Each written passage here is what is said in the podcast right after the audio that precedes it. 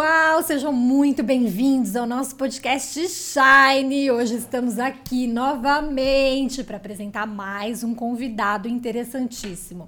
Eu, Adriana Takamura, e minha querida Suzy Camacho hoje não pôde estar presente, ela teve um imprevisto. Então, vamos lá. Tô aqui com ela do meu lado, me ajudando aqui, assim, no meu ouvidinho, tá bom, pessoal? Então, antes de começar, você, por favor, curta, compartilha, dê o seu like e nos acompanhe sempre, hein? Porque nós sempre teremos convidados muito bacanas. Tá aqui já conversando, o TikTok já sabe. Tá aqui conversando já com o meu convidado de hoje, que é tatuador, especialista em artes autorais, é, autorais e vencedor da Tatu Week 2022, pessoal. Ele é o Luan Rodrigues. Valeu, pessoal. Obrigado, obrigada.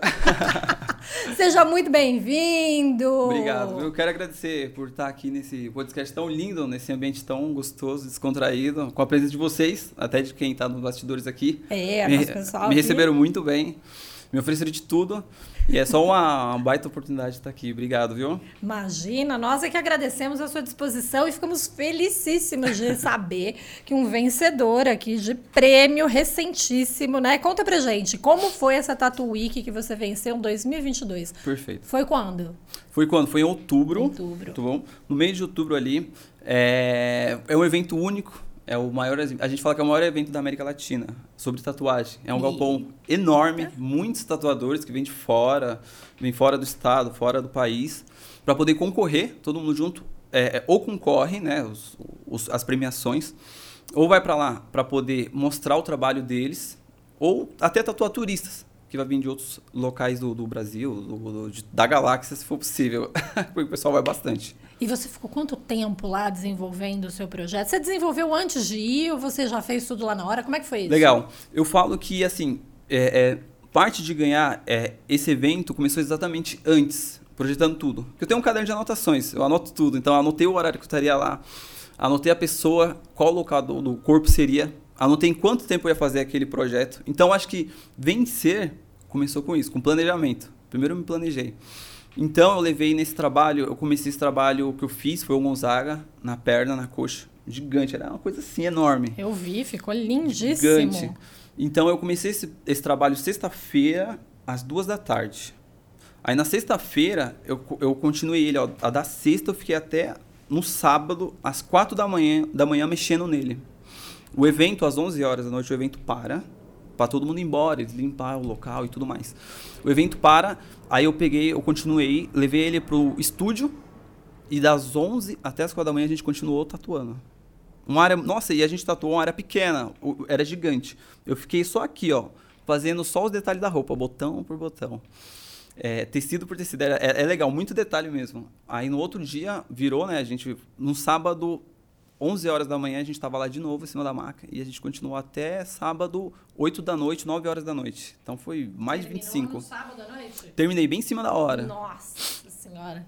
Bem em cima Dormiu da hora. quase nada? Nada, dormi acho que três horinhas só. E de onde você tirou a ideia de fazer Luiz Gonzaga? Que Luiz ficou Gonzaga. lindíssimo. Aliás, quem puder, depois acompanhe lá no Instagram dele, tá lindíssimo. Acho que a gente vai colocar aqui também, né?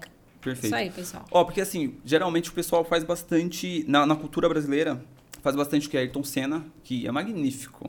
Faz o Chorão, Charlie Brown, é, faz Onça Índio. Então eu queria explorar um lado diferente. Eu nunca vi a galera fazendo Gonzaga. Eu pesquisei nas outras edições. Então, é como eu tô te falando, ah, o, o, troféu começou no planejamento. Em outras edições Exatamente. também, né? Essa foi a minha primeira, mas eu pesquisei, pesquisei em outras, é, é, as premiações, né, da cultura brasileira. Então, eu encontrei uma fotografia do Gonzaga como é, ele é um artista, né? Ele é contemporâneo, mas é um artista um pouco mais antigo, então não tem fotos em altas resoluções dele.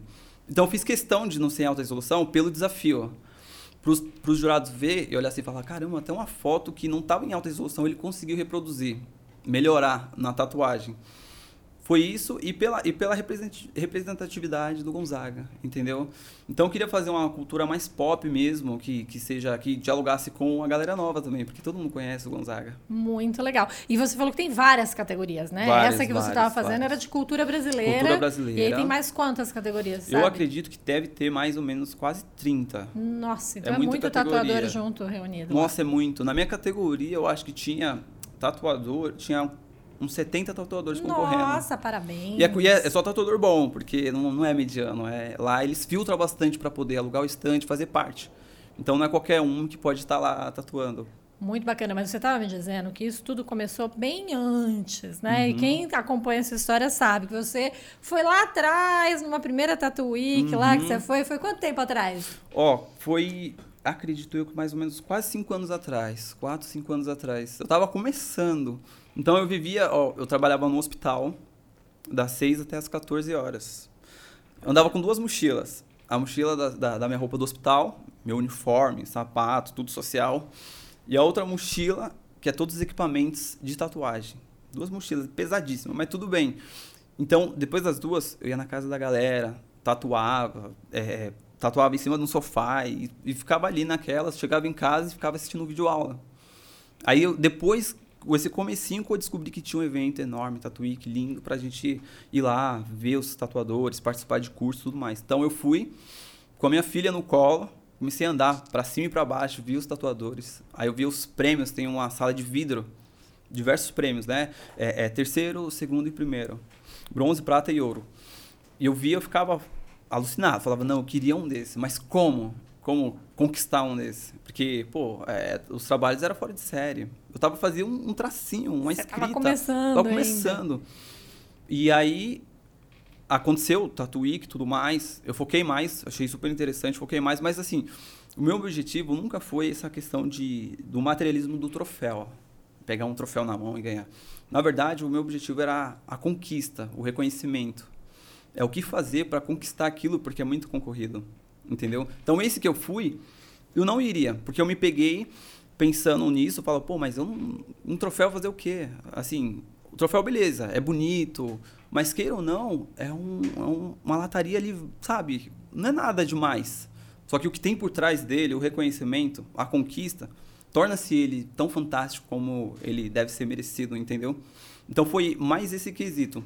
Comecei lá atrás, andando, vendo devagarzinho os tatuadores, e voltei no futuro, é, é, é eu me premiando né? Olha, Por toda a dedicação. Você fez um exercício mental, assim. Eu fiz, eu fiz. Teve o desafio e uhum. teve a uhum. motivação, né? Aí uhum. você fez um exercício mental, tipo, olha, eu vou alcançar isso, é Exatamente. isso? Aí o momento shine, hein, pessoal? Olha aí. É, como eu tô te falando, porque nunca foi só o troféu, o bem material troféu, mas é a conquista. Porque, é. entendeu? Porque se fosse o troféu, vamos supor, você, é, é, eu não estaria aqui se fosse só o troféu. Eu comprei o troféu e tá na minha casa, um negócio lindo mas eu estou aqui pela conquista. O que, que eu fiz para conquistar ele? O que você fez e, e, e o reconhecimento, e o que, reconhecimento você tem, né? que eu tenho. Isso. Muito grande, muito grande. Aí começou. Para você ver, eu, eu seguia outros tatuadores é, que eu achava badalado, que eu adorava a história de vida deles, uns caras incríveis. E agora é o contrário, né? Depois do troféu eles começaram a me seguir. Oh. Sabe por quê? Porque dá para entender que eles não. Assim, a galera não entende nada. Por quê? Porque é, é Geralmente quem ganha é essas galera que tá um stand gigante, lindo e merecido. Parabéns para eles. E eu tava no meu cantinho, ali, despretensioso, assim. Parecia. Era como se eu não fosse ganhar. Ninguém dava nada, assim. A pessoa via, se impressionava. E eu, eu me foquei tanto, eu entrei tanto num estado de flow ali, de fluidez, que eu nem vi a hora passar. Nossa, eu ficava. Meu, eu acho que eu fiquei umas seis horas sem comer nada. Só ali, ó, escutando uma música e ali. Aí eu levantava, olhava o trabalho dos outros, observava o trabalho desses campeões e falava, não, eu vou, vou conquistar, eu vou conquistar. Eu vou conseguir Olha fazer um trabalho tão bom quanto esse. Beleza. Aí eu voltava pro meu cantinho e continuava. E continuava. E eles agora te seguem. É agora é eles isso seguem, tá é dizendo? isso. Então, assim, o que, que você conquistou mesmo de verdade para você depois desse, desse prêmio? Assim, Legal. Né? O que, que trouxe para você? Em primeiro lugar foi o reconhecimento tá bom? Desses tatuadores e, e em, continuando também em primeiro lugar o reconhecimento dos, do, da galera que quer fazer uma tatuagem comigo. Porque eu fiz um trabalho, o, o Gonzaga, ele é um retrato, a gente chama de portrait.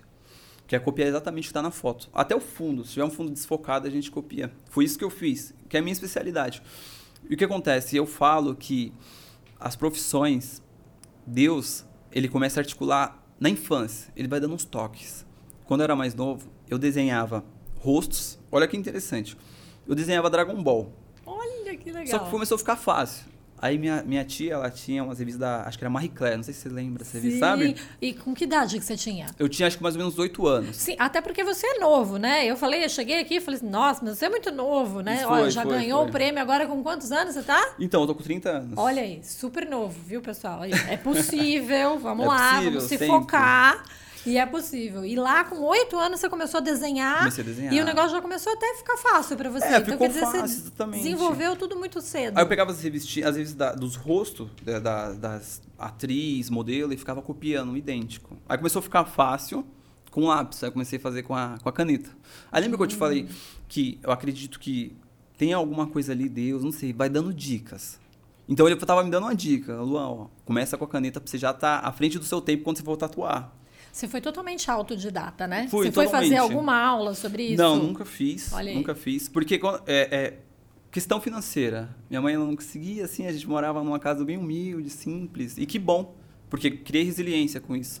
É, e você disse que você não podia fazer coisas fora, então você ficou criando dentro, né? Exatamente, Então é. desenvolveu toda essa sua área criativa aí. É, porque eu morava, ó, pra você, é, é, sendo específico, eu morava em algumas casas que ficavam no alto de um morro. Chama, é, acho que chama Damasceno lá. É, aqui, é na Zona Norte. Não, mais pra trás. Então, assim, tinha tanto barro que não dava nem pra gente ficar jogando bola, essas coisas. Porque chovia, enfim. E eu ficava sozinho, minha mãe ia trabalhar e também não dava pra mim ficar indo pra fora de casa, né? Ficava tudo fechadinho. Então eu ficava o dia inteiro desenhando. Aí depois comecei a ir pra caneta. Aí depois a gente. é, eu até queria fazer curso de desenho, mas financeiramente não estava sendo capaz disso acontecer.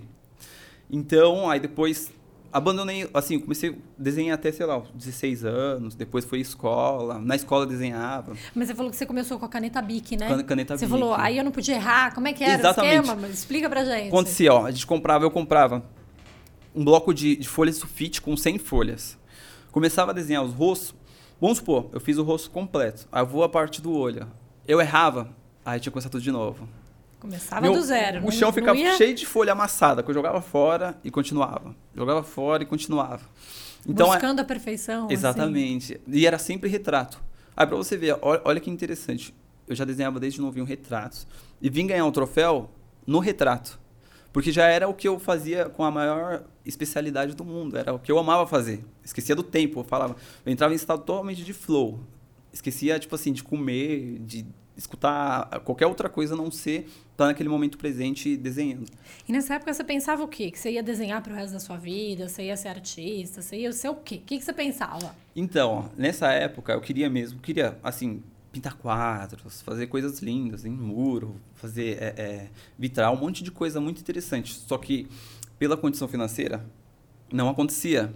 E tudo bem, eu não batia de frente. E você achava que isso não ia dar dinheiro? Achava. É isso? Isso. Tinha Achava um que preconceito já, Eu né? falava Artista assim- não ia dar dinheiro, é isso? Eu falava assim, putz, eu queria ter todo esse talento com matemática para ser engenheiro. Acredita? Eu falava assim, mas depois de um tempo, a gente percebe que não é questão de dinheiro o que vai te pagar mais, não é isso. É questão de satisfação, de reconhecimento. Exatamente. Entendeu? Então, quando eu virei a chave e esqueci do dinheiro, o reconhecimento veio e, por consequência, veio melhores condições financeiras. Uhum. Entendeu? Então, mas aí, quando eu. Depois dos 18 anos, eu comecei a ir para emprego formal, carteira registrada, sempre desenhando. Só que lembra que eu te falei que, assim, a gente vai recebendo palpites do que fazer. Divinos, aí você tava Divinos. fazendo. Eu acredito que seja isso. Você não fez, né, nenhum curso, então Exatamente. você foi assimilando que, É que nem as informações. Eu digo que nem, sei lá, jogador de futebol. Ele começa jogando, chutando uma bola aqui ou outra. Se ele ficar lutando contra isso, ele joga muito bem futebol. Se ele quiser lutar, sei lá, boxe, ele tá fora da área dele. Entendeu? Então ele já recebeu uns palpites quando era mais novo. Ou uma criança que, vamos supor, não gosta de matemática, mas ela tem uma oratória muito bom, muito boa. Para que você vai ficar brigando, querendo é, é, é, jogar de goela abaixo a matemática para ela? Se ela fala super bem. Às vezes ela tá brigando com os pais, vamos supor. Às vezes é uma- é uma criança que ela bate de frente com os pais. Só que não é que ela bate de frente, que ela tá tentando demonstrar que ela tem uma oratória muito boa. Porque ela quer expor as ideias dela. Entendeu?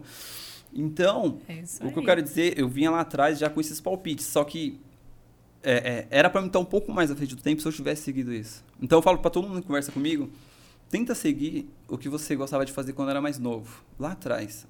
Que você vai conseguir estar é. na frente do seu tempo. Porque você gostava, e claro, nesse caso é um dom, né? Porque a maioria das pessoas começa a desenhar, ver os rabiscos bem mais ou menos, né, pessoal? E fala, ah, isso não vai ser pra mim, né? É, é verdade. Aí é verdade, você é verdade. foi lá, já viu que você tinha esse dom e foi aprimorando sozinho. sozinho. Então, isso é uma grande lição de vida, viu, pessoal? Porque a gente tem que fazer, primeiro, o que gosta. Exatamente. E, e imaginar no futuro, e você fez esse exercício para ganhar a Week, né? Fazer essa imaginação de que você uhum. vai chegar lá e isso vai te dar a satisfação e o reconhecimento financeiro também. Exatamente, né? exatamente. Mas você, na época, parou, né? Você falou, parei e fui procurar outras carreiras aí Exatamente, que eu precisava nossa. seguir o financeiro. Exatamente. E aí, mas alguma coisa foi para a área artística? Não, ficou nas carreiras mais normais. É, então, o que, você queria? Exatamente, super convencional.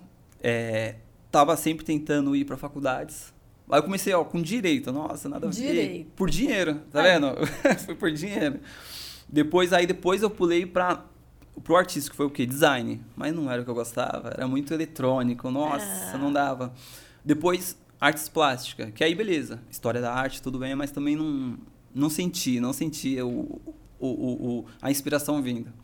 Depois eu me encontrei na psicologia, por causa da conversa, adorava conversar com as pessoas. e como tatuador, você faz isso muito, não é? Faço bastante. Tem que nossa. conversar com quem tá ali, né? É... Porque demora pra fazer uma tatuagem. É, porque assim, é, não, assim, não vai acontecer de alguém me procurar e fazer tatuagem no mesmo dia que me procurar. Não acontece uhum. isso. A gente faz exatamente o que a gente está fazendo aqui. A gente senta, bate um papo, ele toma um cafezinho, ou até uma cervejinha para ele ficar mais relaxado. Tem um iPad, tiro foto do braço dele e começa a montar ali tudo que ele quer fazer. Ah, eu gosto de, não sei, de jogar bola, gosto de não sei o que. Eu sou mais família. Eu vou montando tudo que foi é, é algo inspirador para ele. Entendeu? Então não é só, hoje em dia não é mais só tatuar é fazer com excelência. Sim. Entendeu? Até porque, né, tudo que você tem bastante gente fazendo, né, você precisa se Exatamente, destacar, tem né? Se destacar. Mas você me diz, e isso é uma dúvida que eu tenho e acho que o público também, assim, a pessoa chega lá para você e fala assim, ó, eu quero fazer tal coisa. Você vai lá e desenvolve algo artístico em cima de tal coisa que a pessoa já uhum. quer fazer. Ou a pessoa normalmente chega para você, olha, eu quero fazer uma tatuagem, eu tenho mais ou menos uma ideia, mas eu não sei exatamente o que é. O que, que mais ou menos chega para você hoje? Legal. Assim, chega, acho, acredito que os dois. Chega uma pessoa que não tem ideia do que ela quer fazer. E chega uns já com as ideias que assim, a gente chama de referência. Eles me trazem uma imagem, uma tatuagem já pronta e fala, Luan, essa é a minha referência. Não sei. Ele coloca lá um, um, leão com alguma outra coisa, com rosas e tudo mais. Aí é tipo assim, eu converso com ele, não é exatamente o que ele quer fazer, é por que ele quer fazer. Entendeu? Por que você quer fazer isso? Por quê? Qual que significa o leão para você? O que significa uma leoa ou rosas para você? Você acha que deve colocar espinhos? Tem algumas coisas que você está tentando superar? A gente coloca, sei lá, espinhos. Coloca na, vamos supor, para você ter um exemplo, a gente coloca rosas, coloca espinho embaixo, para falar o que ó é, é, existe marcas a tatuagem ela quer descrever marcas só que superáveis porque o espinho está embaixo então a rosa está em cima então o que floresceu é o que está em cima mas não pode esquecer de onde veio entendeu então funciona assim eu monto eu, eu não copio bacana. nada eu não, não, não tem condições de eu pegar uma imagem já pronta e copiar idêntico isso não vai acontecer acho que eu prefiro nem ser tatuador se, se for esse o, o, o estilo então ela vai vir vai ter tudo, vou, vai, vai receber a, a melhor recepção possível para se abrir para mim e a gente vai conversar. Eu vou fazer uma montagem única, super autoral. Geralmente eu faço essas, essas montagens, olha que interessante, eu faço elas à noite, sozinho, em casa, escutando um som, alguma coisa, para vir uma inspiração. Então tá vendo que assim, não é só tatuar. Tatuar em uma pele, depois de você aprender as técnicas, chega a ser fácil você montar, pegar uma maquininha e tatuar. O difícil é se planejar. É, é saber que vai ter dias que você não está inspirado, mas você vai ter que fazer acontecer a inspiração. Porque você tem prazos, né? Sim. Eu tenho prazos. Eu tenho uma agenda assim, minha agenda, eu fecho ela, é, é, a gente está em, é, em março, então eu já tô, a agenda de abril já está fechada. Já estou me planejando para fechar de maio. Olha só, Entendeu? parabéns. Então eu trabalho com essas metas, com esses prazos, que não é só ficar no estúdio e sair tatuando, não é assim que funciona. E a gente também tem família para conciliar. Sim. Tem lazer, é tem aqui um podcast lindo para conversar.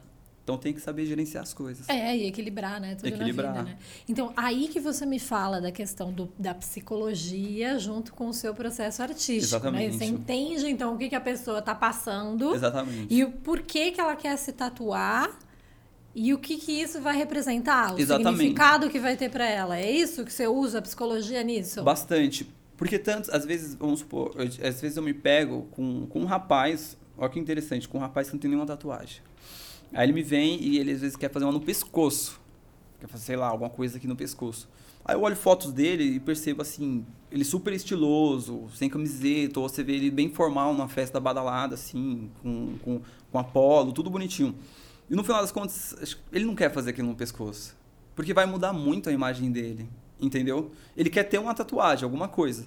Só que ele quer chamar uma atenção de algum jeito que, na verdade, acho que no fim das contas, ele é é só uma questão de chamar atenção. Mas, sei lá, quando ele se vê daqui 10 anos, 20 anos, ele vai se arrepender. Não era aquilo que ele queria. Talvez ele nem queria se tatuar. Entendeu? Então eu consigo até chegar numa conversa com a pessoa e entender que no final das contas ela nem quer uma tatuagem. É, olha só. Ela só quer, talvez, estar naquele momento style, naquele estilo, que daqui uns 20 anos, no, no final das contas da vida dela, não, não era aquela, aquilo que ela queria. Tem isso muito das Tem. pessoas, né? Às vezes a pessoa fala assim: ah, eu estou no momento X, eu quero fazer alguma coisa para dar uma alavancada na minha vida. Tô passando um perrengue, Uhum. ou tô com alguma al- algum desafio, enfim, ela vai lá e fala assim: não, vou fazer então uma tatuagem. Exatamente. Aí chega lá, conversa com você, conversa, conversa, conversa, aí vem o lado do psicólogo, né? De repente descobre que a tatuagem ou não é bem aquela, ou às vezes não é nem uma Nem tatuagem. é uma tatuagem né? que ele quer, é outra coisa, É não sei, mais velho. outra coisa ainda que precisa ir pra psicologia, né? É, às E vezes aí é você só... me disse que agora você também quer fazer psicologia, é isso? Então, eu sempre tive um sonho de, né, quando eu tentei essas faculdades, na hora que eu entrei em psicologia, as coisas entravam muito fácil na minha cabeça. Ah. Nossa, eu deixava de eu nunca na verdade nem fui muito de ir pro barzinho, mas eu deixava de ir pro barzinho pra ficar em casa estudando. Olha que, olha que interessante, aí eu ia pra laje, eu já tinha mudado de casa, eu ia pra uma laje que era vazia, assim, à noite, ficava lá estudando. Então entrava muito fácil na minha cabeça. Só que eu estava já decidido em me formar em psicologia. Só que eu tive é, é, um problema com a minha tia, que ela se envolveu com drogas, essas coisas, e ela estava abandonando, infelizmente, os filhos dela. Tá bom? Eu não, não tô é, é, é, julgando nem nada. Enfim, é o momento dela, aconteceu aquilo, não sei. Mas ela acabou deixando os filhos de lado e o que, que eu fiz? Eu fui é, é, praticamente pro conselho tutelar, fui lá e peguei a guarda dos meninos. Olha, Entendeu? Então aí tinha, na minha casa eu tinha pra sustentar minha mãe, ela também trabalha, mas beleza, tinha minha mãe sustentar meus dois primos e minha irmã. Aí não teve espaço financeiro para arcar com a psicologia. Então eu fiquei, eu fiquei assim, deixei de lado a questão de estudar, mas depois eu descobri que era mais uma realização pessoal, entendeu? Porque hoje tudo que eu levo para minha vida é uma questão de reali- realização pessoal. Não levo mais pro financeiro. Porque eu percebi que quando eu levava, não dava certo. Não, não, não, não prosperava. O financeiro não vinha. Aí quando eu deixei isso de lado e me de- dediquei à tatuagem, no lado- artístico, em aprender, as coisas floresceram. Então é isso que eu vou fazer com a psicologia. é isso aí. Vou pôr uma realização pessoal. Eu sei que vai florescer. E mesmo que não floresça, no final da minha vida, com os meus filhos, eu quero que eles olhem pra mim e falem assim, pô, esse meu pai é guerreiro. Ele Olha. tentou. Ele tentou, ele batalhou. E é isso que eu vou fazer. Eu vou ser tão bom quanto ele. Aí, eu prefiro que, vamos dizer assim, resumindo, eu prefiro até que não prospere pra mim.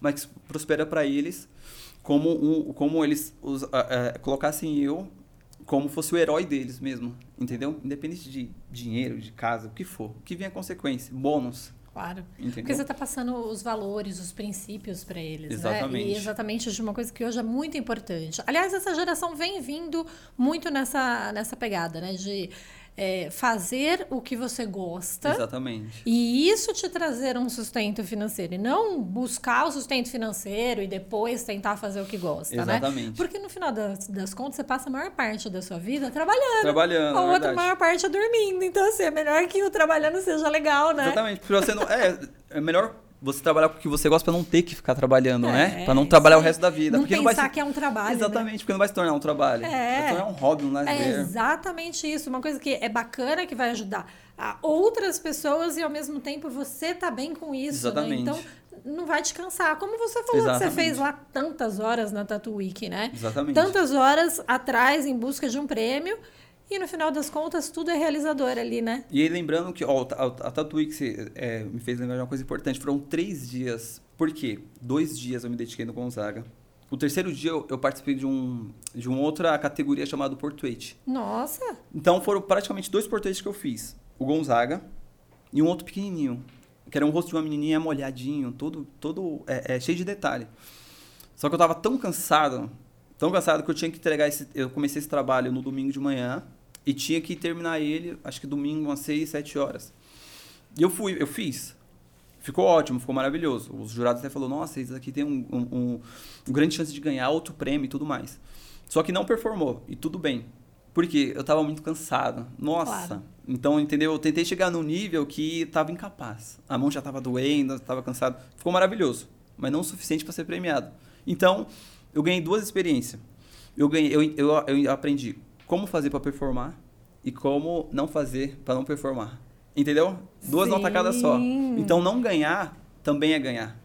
Eu não ter ganhado também entendi como fazer para eu ganhar as próximas e entender como que funciona a questão de eu querer ultrapassar limites que isso, não é ultrapassáveis. Exatamente isso. Essa questão do limite é muito importante a gente saber. E você descobriu, né, fazendo, e aí você não, da próxima vez não ultrapassa, já não sabe ultrapassa, o caminho exatamente. que você vai, né? Ganhei, Ou então se se performa tanto aí que você consegue, enfim. Ou gerencia melhor o tempo também. É. Mas é uma questão de gerenciar o tempo. Alguma coisa assim. Agora, você estava me falando dos seus filhos, né? Que você quer ser referência para os seus filhos, né? E hoje você tem uma família, você tem dois filhos, que idade? Ó, tem um de oito anos e minha filha de cinco. E eles. E, e também é casado, né? Você estava me dizendo sou. que é casado recentemente. Como é que é essa sua família te movimenta, te inspira para você alcançar o seu sucesso profissional. Perfeito, legal. Ó, eu, eu digo que o sucesso mesmo aconteceu depois que eu casei. Olha. Sabe por quê? Porque assim, ó, eu percebi também que as coisas não fluíam tão bem. Por quê?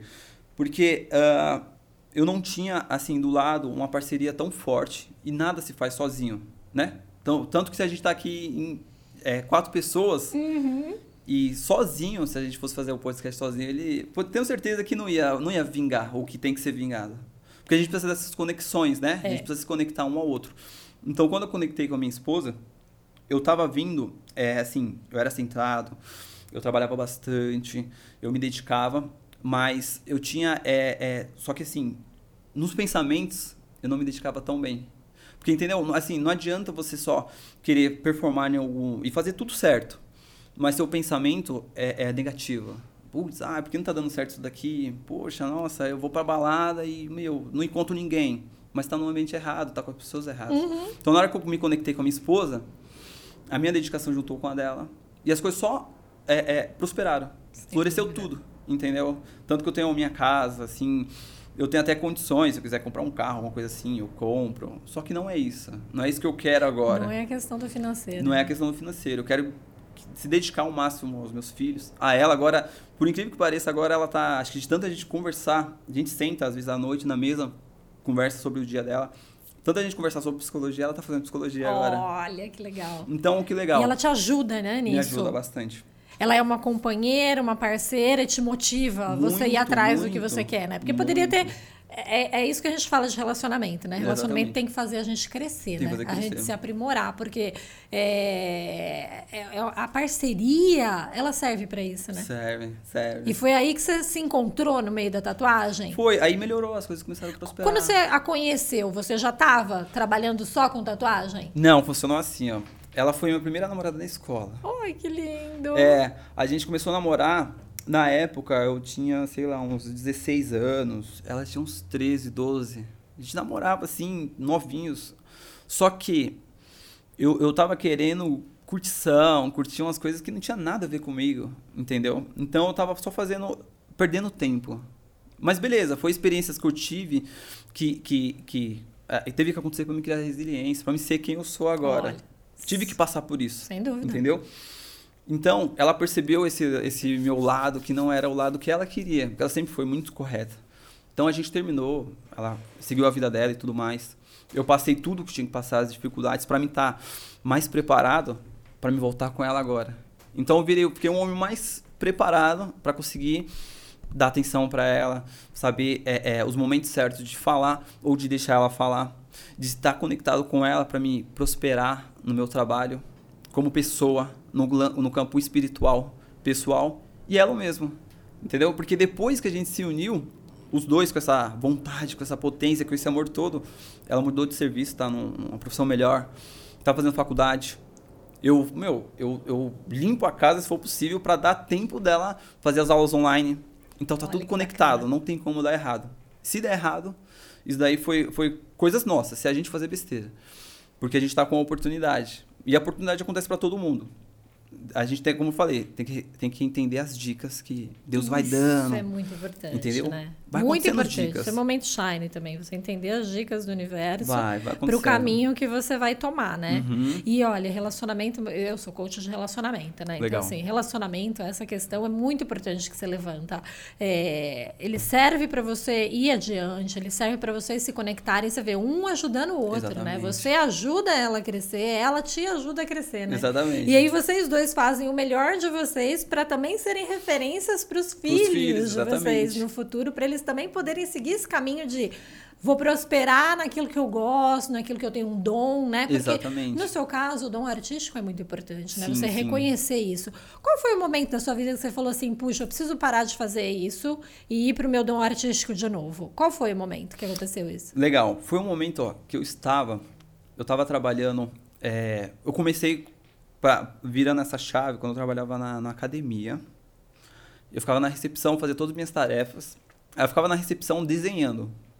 Era, sei lá, eu vou chutar pra você que era assim, 8 da noite até as 10. Você nunca deixou de desenhar, então? Nunca deixei ali. É, é, eu comecei a desenhar, aí a galera passava e olhava, nossa, você tem um dom, você devia é, fazer tatuagem. Não, eu falava, não, não vou fazer isso daí, não. Nunca vou desenhar por dinheiro. Você tem que fazer isso, faz isso. Aí a galera começou a conversar comigo, eu comecei a pesquisar na internet. Aí que eu percebi uma janela de oportunidade, entendeu? De unir o que eu gostava de fazer, o, o talento, o dom, enfim, o que eu gostava de fazer e fazer com muito êxito e gosto, com alguma coisa que fazer, poderia me fazer prosperar, né? Depois na minha vida adulta, quando eu ficasse mais velho e depois até dar aulas. Porque se eu for bem, também eu, eu, eu penso por um lado que vai chegar um momento também que essa questão é, financeira não vai ter mais tanto significado se você não tiver para quem passar aquela informação. Não tem mais graça. Muito bacana. Isso. Entendeu? Eu fico pensando, tipo assim, eu já, às vezes eu fico, até escrevo, eu tenho coisas na minha agenda que eu escrevo sobre reflexão. Uma vez, olha que coisa, eu fiquei querendo entrar na, na cabeça do Neymar para pensar o que, que seria dele mais para frente. Tipo assim, eu fiquei imaginando, pô, Imagina o Neymar, ele, ele tem tudo que ele quer, né? Ele tem um financeiro maravilhoso, ele pode conquistar, querer o que ele quiser. Mas imagina aqueles 50 anos quando ele parar de jogar futebol, não tiver capacidade física, né, motora para jogar. O que vai fazer sentido é o que é o que estava lá atrás. Ele só foi reconhecido porque tinha uma plateia de torcedores olhando para ele, aplaudindo e fazendo e, e admirando o que ele fazia.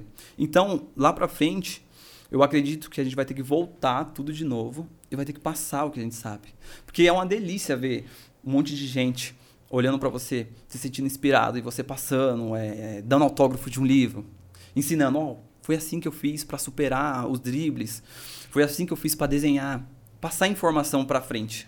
Porque Não, aí, aí você inspira outros, né? Exatamente. Outros vão ser inspirados, vão inspirar seus filhos e as coisas só vão a melhorar. Sim, e esse pensamento é muito importante, porque a gente está vivendo hoje uma geração super imediatista, sim, né? Tudo para ontem. E você já está pensando no futuro, Exatamente. né? Olha só, hoje eu sou artista, estou conseguindo fazer o que eu quero, mas eu quero lá na frente já pensar em como é que eu vou passar esse Exatamente. conhecimento, todo esse dom também Exatamente. que Deus te deu, né? Uhum. Então você já está pensando lá no futuro, que é uma coisa que a geração atual não pensa, É. né? Só quero ganhar dinheiro, viver agora. Imediatista, imediatista, super imediatista, ansiosa, né? Mas você já está vivendo isso. Infelizmente. É, é, e pensa, você deu esse exemplo aí do Neymar, né? É. Então, assim, realmente, a pessoa hoje tem uma carreira que ela tem um time para acabar. E depois, o que, que você vai fazer? Até para não ficar depressivo, até para não falar, putz, fiquei aqui no limbo, você já vai pensando e projetando como vai ser É. seu futuro. E quando, quando que você pensa em começar esse seu futuro de dar aulas Legal. e tal? eu penso, ó, é, com Mais ou menos 40 anos. Ó. Sabe por quê? Porque eu imagino assim, beleza, eu, tô, eu quero ser né, um tatuador bem sucedido e tudo mais, e, e, e passar adiante minhas informações. Penso em voltar para a faculdade, sabe? É, fazer essa realização pessoal. Então, com os 40 anos, vou estar tudo bonitinho, vou estar fisicamente muito bem, conseguir viajar e passar o que eu tenho para passar para todo mundo e servir de inspiração para os meus filhos e para quem me conhece. Entendeu? Então vamos estar aí, daqui uns 10 anos vai dar tudo certo. Vai seguir esse caminho, né? Uhum. Mas me diz uma coisa, é é uma dúvida que eu fiquei aqui. Como é que você foi que você estava desenhando lá na academia e tal, e o pessoal começou a falar tatuagem, tatuar os seus desenhos, repassar os seus desenhos para o corpo humano, né? Primeiro, como que você falou? "E- Eu vou fazer isso porque você poderia ter ido para outra área, né? Sim, que você sim. falou para mim, eu desenhava Naruto, fazia os Sim. mangás, podia ter ido para qualquer outra área de Uhum. desenho, né? Como é que você foi pegar essa área e falar assim, não, vou fazer tatuagem, vou repassar para o corpo humano e vou desenvolver uma técnica artística para isso? Uhum. Como que você pensou nisso? Então, ó, eu pensei, é, voltando uns passos lá atrás, imaginando os retratos que eu poderia fazer nas pessoas. As homenagens que eu poderia fazer dos filhos, dos pais, sabe? De algum ente querido que faleceu. De um artista que poderia ser inspiração para aquela pessoa na hora de, dela olhar. Então, eu comecei a pensar mais em transformar, assim, fazer, fazer com que a pessoa tivesse uma inspiração no próprio corpo. Entendeu? Que não fosse só uma tatuagem, só um risco, um rabisco, qualquer outra coisa do tipo, mas que servisse de inspiração. Entendeu?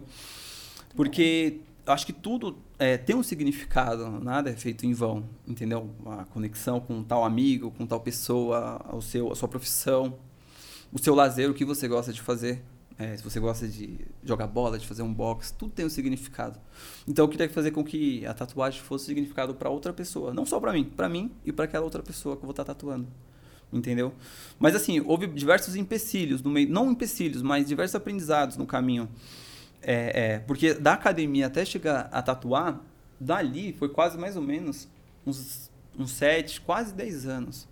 Porque eu comecei a tatuar na academia e não na casa das pessoas. Entendi quão difícil que era tatuar. Então, A tatuagem Pode- chegou até você como? ela chegou assim, é, a galera da academia muito tatuada, muito tatuada. Eu vi aqueles estilos e tudo mais. E eles é, é, passando essa informação pra mim. Por que você não tatua? Por que você não tatua? Aí depois eu fui fazer uma tatuagem. Fiz a tatuagem, mas não me encantei tanto na Você tatuagem em fez mim. Com outra pessoa, Com outra você foi lá pessoa, e fez isso. em você. Não me encantei tanto. Não me encantei tanto. Eu confesso. Mas aí eu fui. é, é, trabalhei na academia, depois fui pro hospital. Aí depois eu vi o, o quanto eu tava infeliz trabalhando no hospital, mexendo com papel, com essas coisas. Não era transformador pra mim. Uhum. Aí eu lembrei, putz, a tatuagem, meu, eu gostava tanto de. Eu gostava tanto dessa, de- dessa matéria, de- desse assunto, por que eu não volto com ele? Porque na academia eu fiz, achei difícil. Aí eu parei. Aí eu fui pro emprego formal de novo, é, pro hospital. Aí eu voltei pra tatuagem. Aí que começou a andar. Começou a andar, me sacrifiquei muito, muito mesmo, porque eu ia pro hospital, eu acordava quatro e meia, tinha que estar no hospital às seis. Terminava é, é, meu expediente às 14 horas. Das 14 eu ia pra casa de alguém, tatuava, não sei, até umas 6, 7 horas da noite, 8. Porque tava aprendendo, então demorava um pouco mais. Ia pra casa, chegava em casa, sei lá, 10, 11 horas, meia-noite. Dormia, acordava às 4, então me sacrifiquei bastante. Mas aí depois, quando eu percebi que é, eu tava com a agenda muito cheia, o pessoal tava me procurando muito. Não dava mais pra, pra continuar com os dois, não Conciliar. tinha conexão, Uhum. entendeu? Então, eu abandonei, né? Eu pedi demissão no hospital, me deram tudo certinho, era um bom funcionário, pagaram tudo certinho, legal. Aí eu foquei na tatuagem. Você vê, antes de focar na tatuagem, você conseguiu passar por esse momento, né? Que foi Uhum. de ter que conciliar, porque muita gen- gente não quer fazer isso, né? Exatamente. Passar pelo perrengue, passar por esse estresse todo de conciliar dois trabalhos, até você poder falar assim, puxa, consegui fazer uma transição de carreira, né? Exatamente, exatamente. Porque você transitou daquele que eram um- um- vários, que você teve vários trabalhos assim que Sim, você sim, fala sim. formais, né? Mas Aham. que não desenvolviam o seu artístico. E você fez os dois ao mesmo tempo até conseguir pegar o know-how E ficar. e transitar para sua área Exatamente. artística de uma maneira que você falou. É isso aqui que eu quero fazer o resto da Exatamente. vida. Aí lembra, a, a gente até tava falando sobre jovens e tudo mais. Eu acho que ver minha mãe trabalhando tanto, sacrificando tanto quando eu era mais novo, isso que me fez a trabalhar os dois juntos, a tatuagem e o hospital. Uhum. Entendeu? Então é como o exemplo é exemplo, importantíssimo. é importantíssimo. É, eu tenho dois filhos, beleza. Eu e minha, minha esposa, a gente tem uma conexão muito grande, conversa de tudo. Se eles vê a gente sendo é, bruto um com o outro, a gente não trabalhando, eles, é, eles vão usar a gente como exemplo. Claro. Entendeu? Então Ou a gente... vão usar nesse sentido, né? Sim, sim. Vão reproduzir vão um exemplo verdade, errado. Um exemplo negativo. Então, assim, a gente está, infelizmente, com uma safra de jovens que está procrastinando demais, mediatista e tudo mais, mas tem uma bagagem de exemplo lá atrás. Tem. Entendeu? Na família, o que eles estão vendo. Então, eu comecei, é como eu te falei, lembra que eu, que eu acredito que existem dicas ao decorrer da infância, ao decorrer da vida? Então, a dica já estava implantada lá atrás, entendeu? É, eu acredito que a gente é colocado, assim, para quem acredita em Deus, para quem não acredita, você é colocado exatamente no lugar que você tem que estar, nos exemplos que você tem que estar. Então eu fui colocado no exemplo de mãe, né, da minha mãe. Eu fui assim, eu tive uma ausência de pai, ele não teve, não foi presente, mas foi um exemplo para mim ele não ser presente para não ser com meus filhos. Exatamente. Entendeu? Então é, eu recebi as dicas desenhando. Agora que eu segui mesmo é, é, o meu talento, que as coisas prosperou. Como você acha que você teve esse discernimento, né? Porque você fala, olha, eu tive a ausência de pai, mas eu usei isso e peguei o aspecto positivo, né? Que foi para não reproduzir. Como você acha que teve esse discernimento, não só nessa questão, mas eu vejo que você tem muita dessa questão da espiritualidade, né? Ouvir o que, que né, vem de informações, pegar as referências e transformar no positivo. Da onde veio isso para você? Ó, vou te falar, é, a questão técnica, os estudos, psicologia, comportamento, eu sempre fui muito atento. Mas tem uma questão é, que é o que? O perdão. Eu tinha um empecilho muito grande com a questão do meu pai. Porque eu não fui criado por ele e tudo mais. Eu falava, poxa, como pode é, é, um, um, pai não querer criar seu filho e tudo mais? E não perdoava. Não perdoava. Comecei, e mesmo com a tatuagem, tatuando, é, é, com desempenho muito grande, e não perdoava. E as coisas não floresciam. Quando é, teve um momento de crise minha, que eu mandei mensagem para ele e falei, ó, não gostei disso, não é assim que trata um filho. Eu tenho é, algumas mágoas de você, mas quer saber? Eu te perdoo, velho. Já foi. Quer conhecer minha filha? Conheça minha filha. Vamos conversar. É, é, eu, eu, eu te dou esse espaço para isso, entendeu? Aí eu fiquei até na minha cabeça, falei, ó, tomara que sim, se um dia ele precisar de alguma coisa, financeiro, saúde, doação, de não sei o quê, eu vou ser o primeiro a fazer isso aí que as coisas começou a mudar. Entendeu? Então, eu, eu entendi, é, você, é, é, é, pela sua pergunta, eu entendi que o quê? É, essa questão espiritual tá em você tentar desafogar um, o máximo possível do que está na sua mente uhum. e no espírito. Aí as coisas ficam tão leve que você consegue preencher com outras coisas. Entendeu? Então, as pessoas às vezes elas ficam nas profissões, elas estão certinhas, na profissão que gosta, tá num ambiente, no casamento que gosta, tudo certinho. Só que tá, tem coisas na cabeça que não tá não estão perdoando. É, é uma amizade que não está perdoando, um relacionamento que não, não deixou passar. Então, na hora que você vira essa chavinha e percebe que a questão de prosperar também está na cabeça, também está na mente, no espiritual, eu não sei o que acontece, eu não sei se é Deus, eu não sei se é o destino, não sei o que é, mas prospera. Se é o universo. Vira a, a chave, vira. né? Virou a chave, você vê. Tem o perdão que você falou, muito importante. Uhum. É, eu trabalho com esse processo de, de pessoas, né? E eu falo assim: a pessoa ela tem que entender que a vida dela é uma a vida do pai e da mãe são outros, né? Porque muitas vezes o pessoal traz isso para psicologia, você que é interessado na psicologia, né? Ah, eu não sou assim porque meu pai ou minha mãe fizeram isso ou aquilo. É, é verdade que a influência uhum. paterna e materna são muito importantes. Você vê como foi importante para você a, a, influência da sua mãe como um aspecto positivo, né? Ma, e também o do seu pai como um aspecto negativo. Uhum. Uh, mas a gente tem que tirar essa carga do outro, né? Exatamente. né? E com o perdão você consegue fazer isso, né? E dizer, olha, eles me deram aquilo que era o mais importante, exatamente. que é o quê? A sua vida. A sua vida, exatamente. Né? Então, era o que eles tinham para me dar? Então tá bom. Então eu pego isso e sigo adiante. Foi Exatamente. muito do que você fez, né? Foi exatamente isso que Estudando esse processo e fazendo uma ressignificação eu fiz. Né, da ausência. Porque na, na sua casa você estava me dizendo que você passou muita eh, necessidade quando jovem. Era você, a sua mãe e a sua irmã. Na verdade, é, eu e minha mãe. Minha irmã, ela tá com 15 anos. Então foi Ah, muito tempo. É, foi muito tempo eu e minha Era mãe. eu e sua mãe. Você e sua mãe. Era, era muito tempo nós, só nós dois.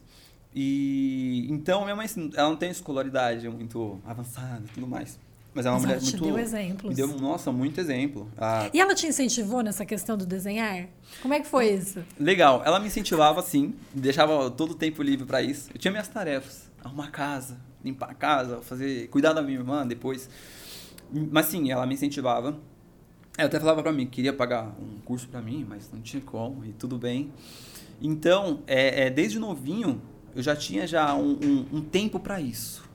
Eu já tinha oportunidade pra desenvolver isso, entendeu? Sua mãe entendia, então. Ela que entendia isso era isso. um dom ali, ela via. Ela via, assim. Isso é ela importante. Via. Ela via minha família, minha tia, todo mundo que tava por perto percebia. E mais alguém na família fazia? Tinha esse dom de desenhar Sim. e tal? Quem? Eu tenho um primo que eu acredito que ele desenha até melhor do que eu. Ele faz quadros lindos, magníficos. Hum. Mais velho que você? Mais velho, ele deve estar agora com seus 45, mais ou menos. Trabalhou com isso? Não, Não. não Mas foi uma isso. referência pra você Foi lá uma grande atrás? referência. Ai. Nossa, ele é um pintor de mão cheia. Olha, você vê como é imp- importante família, Sim, né? sim. Sua mãe te traz essa referência de o trabalho, de conquistar as coisas. Veio um primo também que você falou, olha, tenho É, dom também. nossa. Vou, que- quero ficar bom igual a ele, é isso? Exatamente. Aí ele, ele ficava, eu via ele pintando os quadros, qualquer coisa. Se você dá, sei lá, algumas tintas pra ele, eu já vi ele fazendo é um quadro, não tinha tinta branca. Ele pegou a pasta de dente que era branca e substituiu pela tinta branca. Olha. Entendeu? Então tinha um feeling muito rápido. Isso me ajudou na Aham. observação. Então, mas aí como ele não seguiu a profissão e tudo mais, ele foi para um outro caminho. E tudo bem.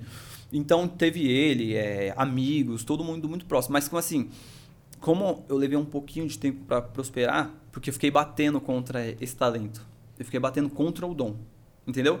Quando a gente, se a gente for mais novo é, é, e não bater contra esse dom que a gente tem e tudo mais, as coisas pro- prosperam um pouquinho mais rápido. Sim. Mas, mas pode perceber, a chance ela sempre vai acontecer.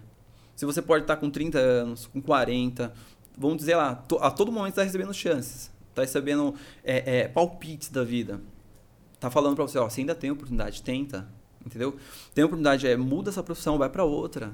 Economiza aqui, faz um curso de não sei o quê, Isso. entendeu? Planeja, né? Planeja, planejamento é Que essencial. foi o que você fez também. Foi lá, fez os dois, faz um planejamento. Porque hoje é fácil você fazer uma transição de carreira se você planejar. Se planejar. Se você não planejar, não tem jeito, né? A gente fez várias, entrevistas aqui com o pessoal que é freelance. Olha, é bem claro, se você É, não né? fizer, né? Porque você é autônomo. Se você não fizer esse planejamento para se tornar autônomo, como é que você vai se manter depois do futuro, né? Não vai acontecer.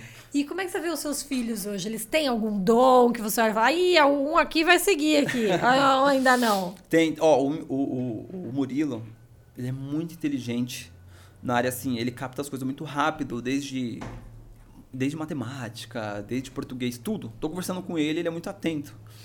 Então eu percebo alguma coisa ali para a área de cálculo, alguma coisa ali. Só que eu não, eu não fico empurrando de, de goela abaixo para ele, entendeu? Não, claro que não. Momento de lazer eu brinco com ele, momento de estudar eu estudo com ele. Agora minha filha, ela ainda não consegui traçar nada ainda, não consegui traçar nada. Então, na verdade, eu estou desviando ela dos caminhos que eu acredito que seja negativo. Por quê? Olha que interessante. Esses tempos, é, é, um tempinho atrás, eu estava tava brincando com ela de boneca. A gente brincando de boneca. É, é, aí ela tem o Ken e a Barbie. Beleza, brincando lá, legal. Ela falou assim na boneca: é, o, o Barbie, é, pede dinheiro pro Ken pra gente comprar sorvete. Aí eu falei: como assim? Por quê? Por que Alice de pedir dinheiro pro Ken pra comprar sorvete? Ela falou: pai, porque é os homens que têm dinheiro, as mulheres não têm dinheiro, os homens que trabalham. Aí eu já, não, não, não. Não, tá errado ali. Não é assim que funciona. Na verdade, entre os dois, a que mais prospera aqui é a Barbie. O Ken, infelizmente, ele ainda não conseguiu prosperar. Então a Barbie aqui nesse contexto todo, ela que é rica. Olha que bom, você já deu o movimento pra ela, hein? É, eu falei, porque a Barbie tá trabalhando muito. Então, ó, esquece o Ken. É a Barbie que vai pegar o dinheiro dela e comprar o sorvete.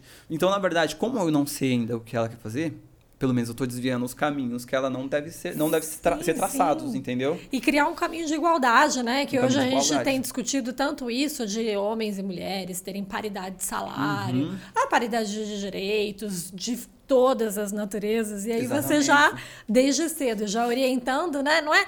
E que é diferente, que eu vou te dizer, que é uma coisa da nossa geração, que foi assim, que as mulheres tinham que trabalhar para não serem escravizadas de novo pelos homens. Não, não é isso, né? É você realmente ter um ambiente equilibrado. Exatamente. Em que homens trabalhem, mulheres trabalhem, ca- cada um faça o que gosta e consiga equilibrar o caminho, que é o que você está mostrando com a sua esposa, não é Exatamente. isso? Para os seus filhos. Exatamente, para construir uma independência mesmo, sabe? De vida, de profissional única. Não precisa dependendo de ninguém. Vamos supor, eu poderia muito bem eh, pegar, vamos supor, minha esposa e ela trabalhar comigo.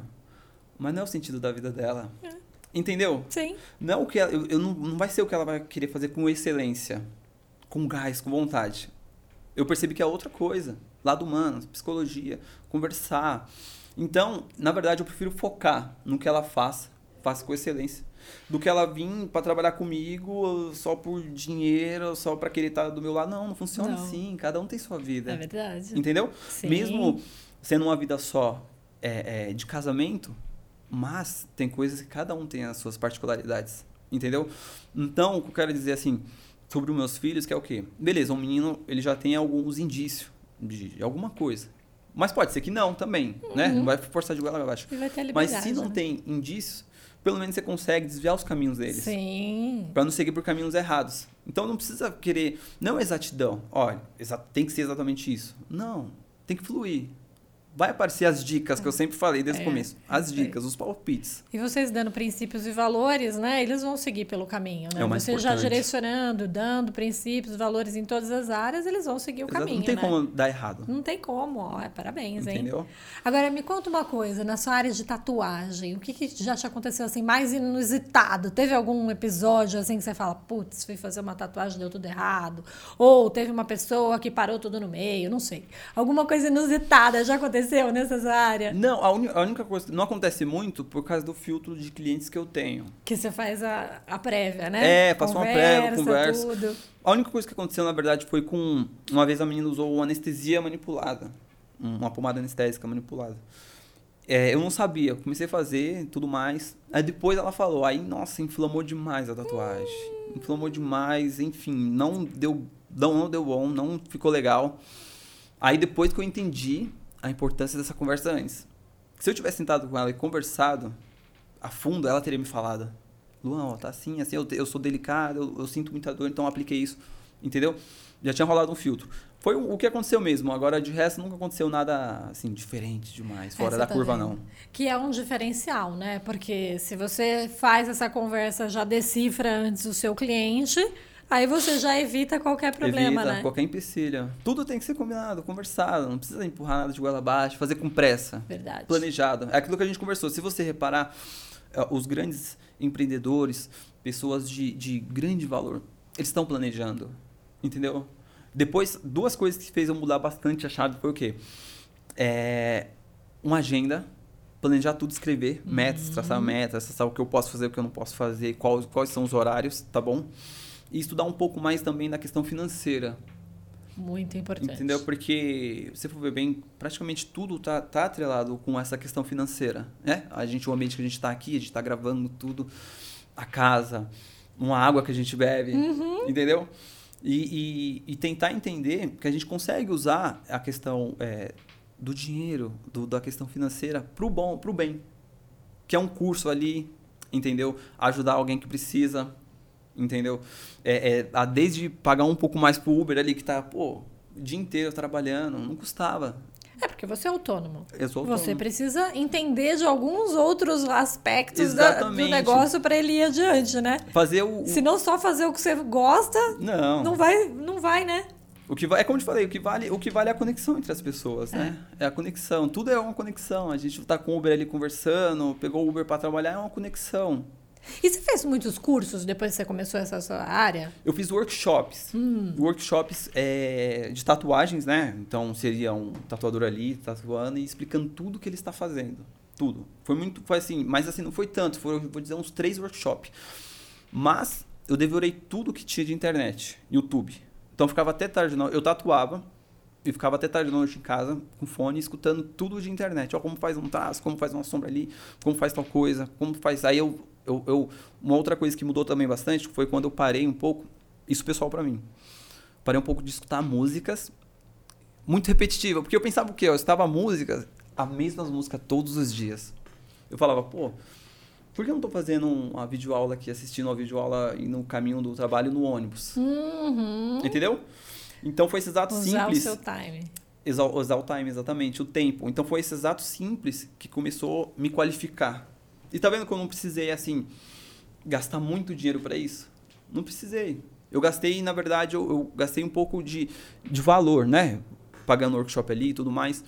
Mas eu consegui arrumar tempo com custo baixo, com ticket baixo. Arrumar, consegui com o tempo conciliar os dois e me profissionalizar, me Isso é capacitar. super importante, né? As pessoas às vezes não percebem que você está usando. percebe. Ah, tô aqui perdendo um tempo no transporte, mas no transporte eu posso usar esse tempo para fazer uma videoaula, para ler um livro, Exatamente. para me aprimorar naquilo que eu quero, né? Até para planejar, né? Como a gente estava falando, fazer esse projeto. Eu digo que não fazer nada é também fazer alguma coisa. Porque você não fazer nada, ou você está enchendo a sua, a sua mente de alguma coisa que não é produtiva e próspera, Uhum. então você está fazendo alguma coisa. Não fazer nada é fazer alguma coisa. Ou você pode, naquele momento, colocar alguma coisa próspera na sua cabeça. Exatamente. Entendeu?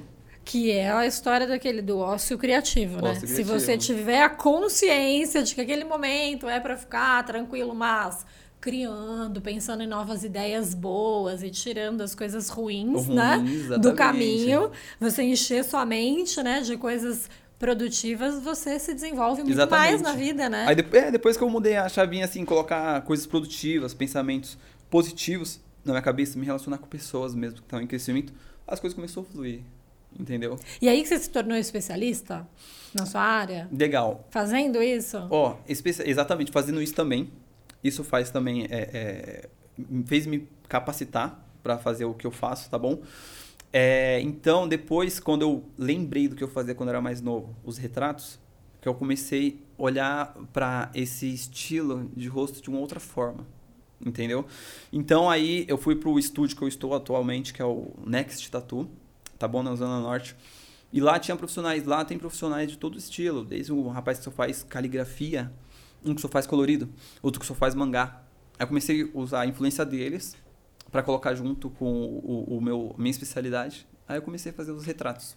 Muito bom. E quais são os seus projetos futuros? Você quer ter uma loja de tatu só sua? Você quer abrir uma, uma, uma área de estudo? O que, que você pensa assim, de projetos futuros? Vai continuar concorrendo nos prêmios? Tem outros prêmios ainda para alcançar? É, os prêmios sim, eu quero continuar só no Tatuí, que é uma vez por ano. Quero continuar ele indo lá, tá bom? Pra cada vez ser melhor do que eu fui nos anos anteriores. Quero sim abrir um estúdio mais pra frente.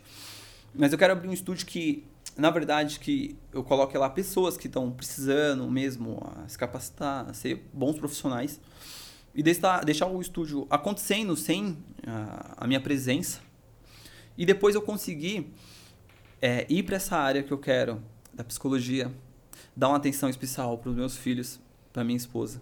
Porque senão, porque se eu, se eu querer só falar, ah, não, quero fazer o estúdio e ficar lá 24 horas, pô, isso não, não vai fazer sentido também, Olha que legal. entendeu? É o equilíbrio. né? Então é um pouquinho do estúdio, fazer o estúdio andar com as próprias pernas, tá bom? Continuar nas premiações e depois me capacitar em outras áreas para que futuramente eu conseguir alcançar essa minha meta, que é passar a informação em diante. É um projeto já, né? Um Olha aí, já já. tá tudo super É um delineado, desenho que eu falei, né? ó, com 40 anos, então tem 10 anos aí, dá tempo. Dá. Muito bem, enquanto isso você vai criando todo mundo e mostrando como é que é capaz de fazer esse processo de equilíbrio, né? Porque isso é muito importante. Você falou, eu quero trabalhar e desenvolver a carreira naquilo que eu gosto, mas eu também quero manter muito bem equilibrada a minha área pessoal, a minha família. família, meus hobbies, né? Exatamente, é. Ter não. isso em equilíbrio faz você ser uma pessoa completa, Faz eu me né? realizar, entendeu? Não preciso é, é, ser um milionário. Ficar, nossa, porque tem, pô, deve ter muitos milionários aí que são miseráveis na área da saúde, na área da família espiritual. Exatamente. Entendeu? Então só quero ter um, um bem-estar financeiro para poder ir e vir para onde eu quiser, poder ajudar quem precisar, poder capacitar meus filhos ou primos ou o que for necessário ajudar. Então é mais essa é a meta. O que vir vai ser tudo bônus. Muito bacana. E o que você tem a dizer para as pessoas que têm esse dom ou que gostam dessa área de tatu? O que, que elas devem fazer? Ou, por exemplo, a pessoa que quer fazer tatuagem, o que, que ela tem que buscar num bom profissional? Legal. Como que é isso? Ó, para a galera que está começando a ser autônomo, a tatuagem, o primeiramente é se planejar. Entendeu? Não precisa é, é aprender, todo mundo consegue aprender, sabe? É, qualquer coisa, praticamente. Só tem que entender se aquilo é a vocação. Mas beleza. Se você se planejar, usar o tempo a favor, os dias da semana, o mês e o ano a favor, se planejar, é, é, escrever certinho numa caneta, é, num, num papel, é, é, tentar se antecipar, então se planeje. Antes de querer embarcar de vez, esteja à frente do tempo. Se planeje direitinho, quer ser um tatuador? Seja. Mas antes, tenta pensar quanto tempo você vai gastar para estudar, quanto tempo você vai ter para gastar com sua família, quanto tempo você vai é, é, gastar para o seu descanso, entendeu? Se planeja. Depois, começa a criar hábitos, hábitos saudáveis. Desde acordar cedo, cuidar da sua saúde, ir para academia, praticar um esporte, se alimentar bem, que tudo está conectado. Até isso. Então, uma vida saudável vai estar conectado com a sua profissão. Então, cria novos hábitos, entendeu? Hábitos produtivos, não destrutivos. Depois disso, você vai perceber que tatuar é só um detalhe. Se você tiver leve, solto, se planejou, você vai estar tão solto ali numa maca, numa cadeira, tatuando, que, que tudo vai acontecer de uma forma natural. Entendeu? Desde uma mulher que ela quer é, ser manicure, pô, se planeja. Não vai rolar nenhum empecilho, nenhum empecilho. Pode ser que role algumas coisas no meio do caminho um acaso. Só que você vai ser se planejado tão bem que mesmo um acaso não vai ser uma dificuldade, vai ser uma experiência. Entendeu? Então, pra galera que tá começando aí, é só se planejar antes. Tá tudo na internet para você aprender. Ah, hoje tem muita coisa na internet, né? Ali a gente fala que hoje a internet virou um ponto de referência total para tudo, né? Uhum. Se você uhum. quiser ser autodidata, você consegue olhar tudo lá, né? Tem aula, tem vídeo. Nossa, tem tudo. Tudo. E para profissional, para encontrar um bom profissional, fala assim, ah, o, o Luan é super nossa indicação aqui, obviamente, né? Que já está com a agenda bem cheia, né? Mas assim, se a pessoa quer fazer uma tatuagem, o que, que ela tem que procurar num, num profissional? O que, que você acha? Legal. Procurar o portfólio dele, tá bom? O portfólio dele na internet é super importante, beleza? Vai encontrar ali a página no Instagram, algum outro canal, YouTube, TikTok, vai encontrar. Só que depois é interessante conversar com ele para ver se rola uma conexão entre os dois, né? É, porque às vezes, eu não sei, é, é, existe profissional de tudo quanto é tipo, né? Então tem profissional que só está procurando mais um número. Sim. Entendeu?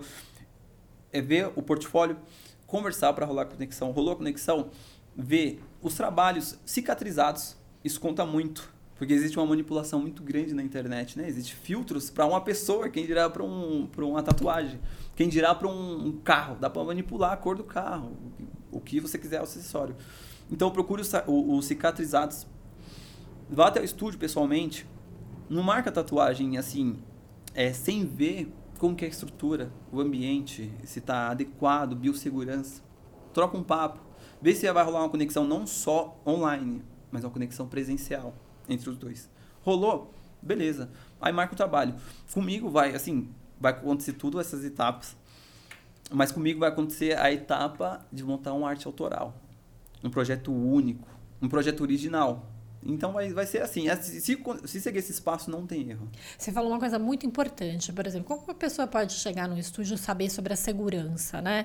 Do, do equipamento, de como você vai fazer, porque muita gente tinha muito receio, porque afinal é algo invasivo, uhum. né? Na, na pele. Legal. Como que a pessoa vai enxergar isso quando Legal. ela chega num lugar? Ó, a gente tem as duas áreas, tem a área da recepção, recepção, beleza, ela funciona ali como se fosse uma recepção, tudo limpinho, barzinho legal. Mas na área da, da tatuagem em si, lá no, no, no, estúdio, a gente tem. A gente sempre tem uma, um lavatório na área, a gente tem esse lavatório, tá bom?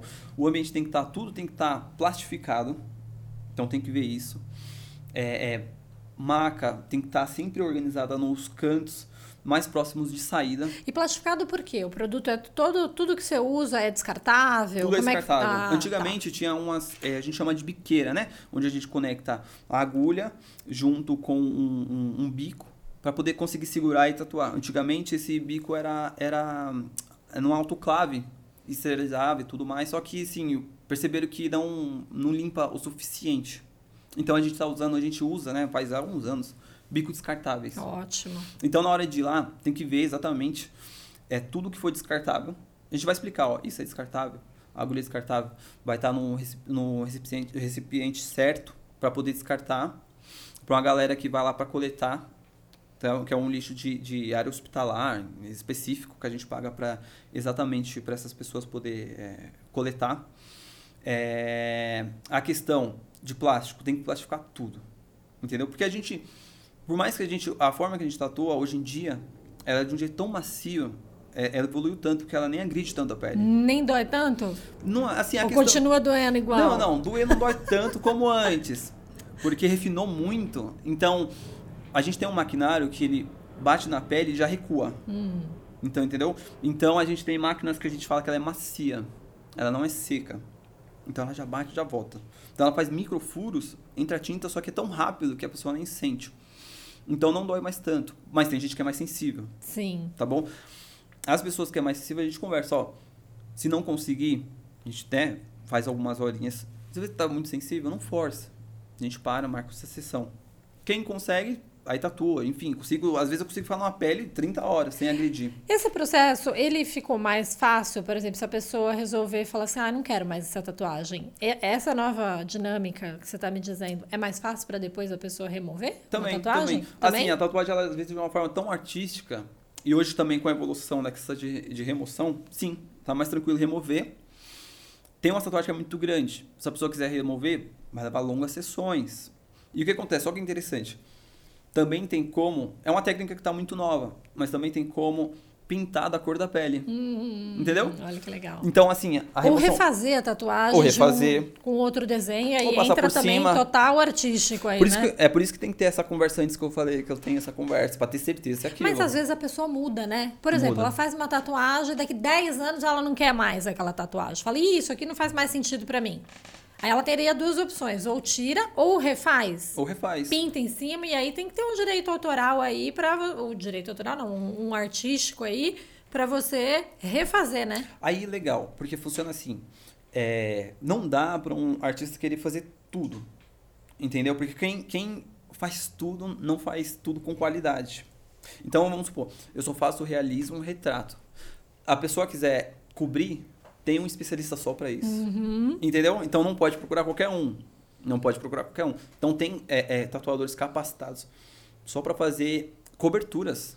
Ou fazer, vamos supor, é uma rosa, não gostou daquela rosa, ele consegue fazer aqueles traços, aquelas rosas, virar uma outra rosa, meu, espetacular. Exatamente. Entendeu? Então tem essa questão, dá pra remover, dá pra cobrir também. Dá pra cobrir, dá pra fazer outra E dá pra reformar. Uhum. Outra, que é o reformar. que Você chama de reformar. Então, olha, pessoal, vocês estão vendo, né? O negócio de, de, de tatuagem hoje tá muito mais tranquilo, né? Dói menos. Dói menos. Dá pra tirar se não quiser depois, Dá pra né? tirar. Dá pra refazer, reformar, tem todo um processo artístico aqui, Não é mais o Luan tão é super doloroso, é. especialista. É super tranquilo. Não é mais doloroso. E o que significa fazer uma tatuagem pra você? Pra Qual é mim, o significado? ah, eu, eu levo muito pra um significado de superação. Porque pensa, ó, é incrível. Porque a tatuagem, é, é, ela é uma, um ato que às vezes, beleza, é um pouquinho doloroso, é um pouquinho maçante no tempo, mas no final das contas, fica uma coisa única, maravilhosa, que a pessoa sempre quer fazer mais. Sabe por quê? Porque todas essas dificuldades, ela tá ali na máquina e tudo mais, tá refletindo, e ela tá superando, superando. E ela vê que ela é capaz. Aí ela quer fazer mais. Entendeu? Então é um ato de superação. É, é daí que vem aquela dinâmica que a pessoa fala assim: ah, eu fiz uma, agora eu tenho que fazer. É tudo número ímpar, né? Agora eu tenho que fazer mais duas pra virar três, aí mais duas pra virar. Tem isso? Como é que que assim, é- surgiu essa história? Esse número ímpar, eu acho que é só uma justificativa pra fazer mais. Porque nunca vai acabar o número ímpar nem o número par. Ai, não vai? Entendeu? Então, mas eu acho que eles continuam fazendo por esse ato de superação. Certeza. Entendeu? Porque eles veem que assim, vê que é um estilo, É um estilo de vida. Você fica, meu, fica super elegante, sabe? Fica estiloso. Mas, além do estilo, a pessoa é, é, tem uma superação muito grande. Muito, é muito satisfatório, entendeu? E o que acontece? Parece que, né, como era é, criminalizado muito, muito lá atrás, as pessoas perceberam que, pô, não tem nada a ver. Eu posso ser quem eu quiser. Se a pessoa quiser fazer uma tatuagem na bochecha, alguma coisa aqui, sei lá. Se ela no tá. rosto, né? No rosto, se ela tá satisfeita, se aquela personalidade, se aquele perfil, ela vai fazer, não tem mais. Você acha que hoje esse preconceito já reduziu total? Bastante, bastante, bastante. E o interessante de reduzir, sabe o que, que é? Porque assim, é um filtro, né? Eu acredito. Se você é uma, uma profissão, sei lá, escritório, você sabe que beleza, tem que ficar um pouco mais formal. Aí você vai pôr na balança, pô, eu amo mesmo estar tá aqui nesse escritório, eu quero viver para sempre no escritório, ou eu prefiro, pô, eu não amo isso daqui, eu quero fazer tatuagens e quero seguir uma outra profissão autônoma. Então torna um filtro. Se você tiver inteligência emocional para se observar, você vai entender se deve fazer ou não deve fazer. Se você ir à frente do seu tempo, se planejar. Aí você sabe se vai fazer ou não vai. É, e aí essa questão de ir à frente do seu tempo é bem interessante. Você sabe que eu já vi até promotor, e a gente estava falando da área jurídica, né? Eu também venho da área jurídica.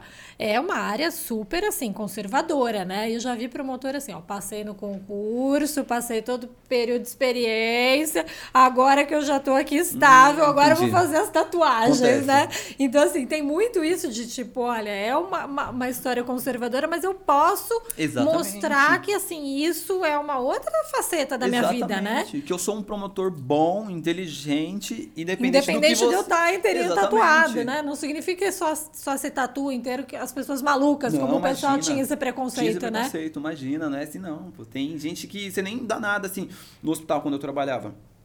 Era todo mundo engravatado, bonitinho. Aí na hora que tiver, sei lá, um happy ou sei lá, e fosse pra rua, você via a pessoa com a manga cheia de tatuagem, um tribal enorme aqui e tudo mais. E tá vendo? Não diz quem, não diz é uma questão de quem ela é e, e de preconceito. Entendeu? Ela é. é não vai diminuir o, o aspecto diminuir. dela profissional, né? Mas significa que ela tem realmente uma outra faceta. Né? Exatamente. Né? Ela segue a vida que ela quer, ela quer fazer o que ela quer e ela consegue separar as coisas. Ela é um ótimo profissional. É. Ela é cheia de tatuagem, mas é um excelente profissional. É, e uma coisa não influencia a outra, não, né? Influencia. Muito bacana. Entendeu? Muito legal isso. E você tem uma mensagem para deixar pra gente? Aí o pessoal quer se tatuar, pessoal que está nessa área, como faz? O que, que você gostaria de falar para o nosso público que está aqui te ouvindo? Acredito que o quê? A galera que quer muito entrar nesse estilo de tatuagem, é assim, entrem, é, é, pesquisem, pensem bem, agrega esse estilo de tatuagem com que, com que você é na sua vida, entendeu? Não adianta uma, assim, uma pessoa que é tranquila, ela quer assim, cheia de caveira. Pô, não é isso que ela quer, sabe? Então pesquisem antes. Entendeu? É, é, tenha uma obra de arte no seu corpo. Não fica é, querendo só por preço. Não é preço, é valor. Procure um artista pelo valor que ele vai agregar na sua pele, na sua vida, no seu estilo. Entendeu? Faz, é, é, coisas com calma. Não precisa ter pressa. Nem para fazer uma tatuagem, nem para é, é, ir numa entrevista de emprego, nem para entrar no relacionamento. Não precisa ter pressa. Tenha consciência, inteligência emocional, tenha planejamento aí tudo sai perfeito. Nossa, fantástico. E aí ajusta com a personalidade, né? Com ajusta o princípio do, os princípios e valores que a pessoa tem, né? uhum. né? Então tudo isso vai agregando. Como ela quer se ver daqui 10 anos, 20 anos, é exatamente aquilo que ela é quer. Isso aí. Entendeu? Tá vendo? Fantástico. Tudo planejado sai perfeito, meu. É isso aí. Ah, Nada é na sorte. Bom. Muito bom esse nosso papo, Luan. Olha, eu quero te agradecer em nome de todo o podcast Shine, né? Pelo nosso convidado fantástico aqui, Luan Rodrigues. Na verdade, é Luan Rodrigues, mas ele já adotou o nome artístico que está nas redes sociais. Esse papo fantástico que vocês não podem perder. Não, tá na íntegra aqui tô, tô babando aqui, hein, gente? Tem muito momento shine pra gente tirar daqui. E eu quero te agradecer pela sua presença, pelo seu agradeço. papo, seu tempo, Luan. Eu que agradeço por todos vocês que estão aqui nos bastidores, tá bom? É, agradeço pela oportunidade. Aqui o podcast percebo que tem um crescimento muito grande. Ai, obrigada. Que é feito com muito amor, muito carinho por todos vocês, é isso tá bom? Aí. E obrigado sempre. E assim, na hora que todo mundo estiver lá em cima, que nenhum de nós esquecemos um do outro. De jeito nenhum. e as redes sociais vão estar dele aqui, todas descritas no nosso vídeo, tá bom? E vamos acompanhar. Agradeço do, de coração vocês estarem conosco nesse nosso podcast Shine. Um beijo, até o próximo. tchau, tchau. tchau. Obrigado.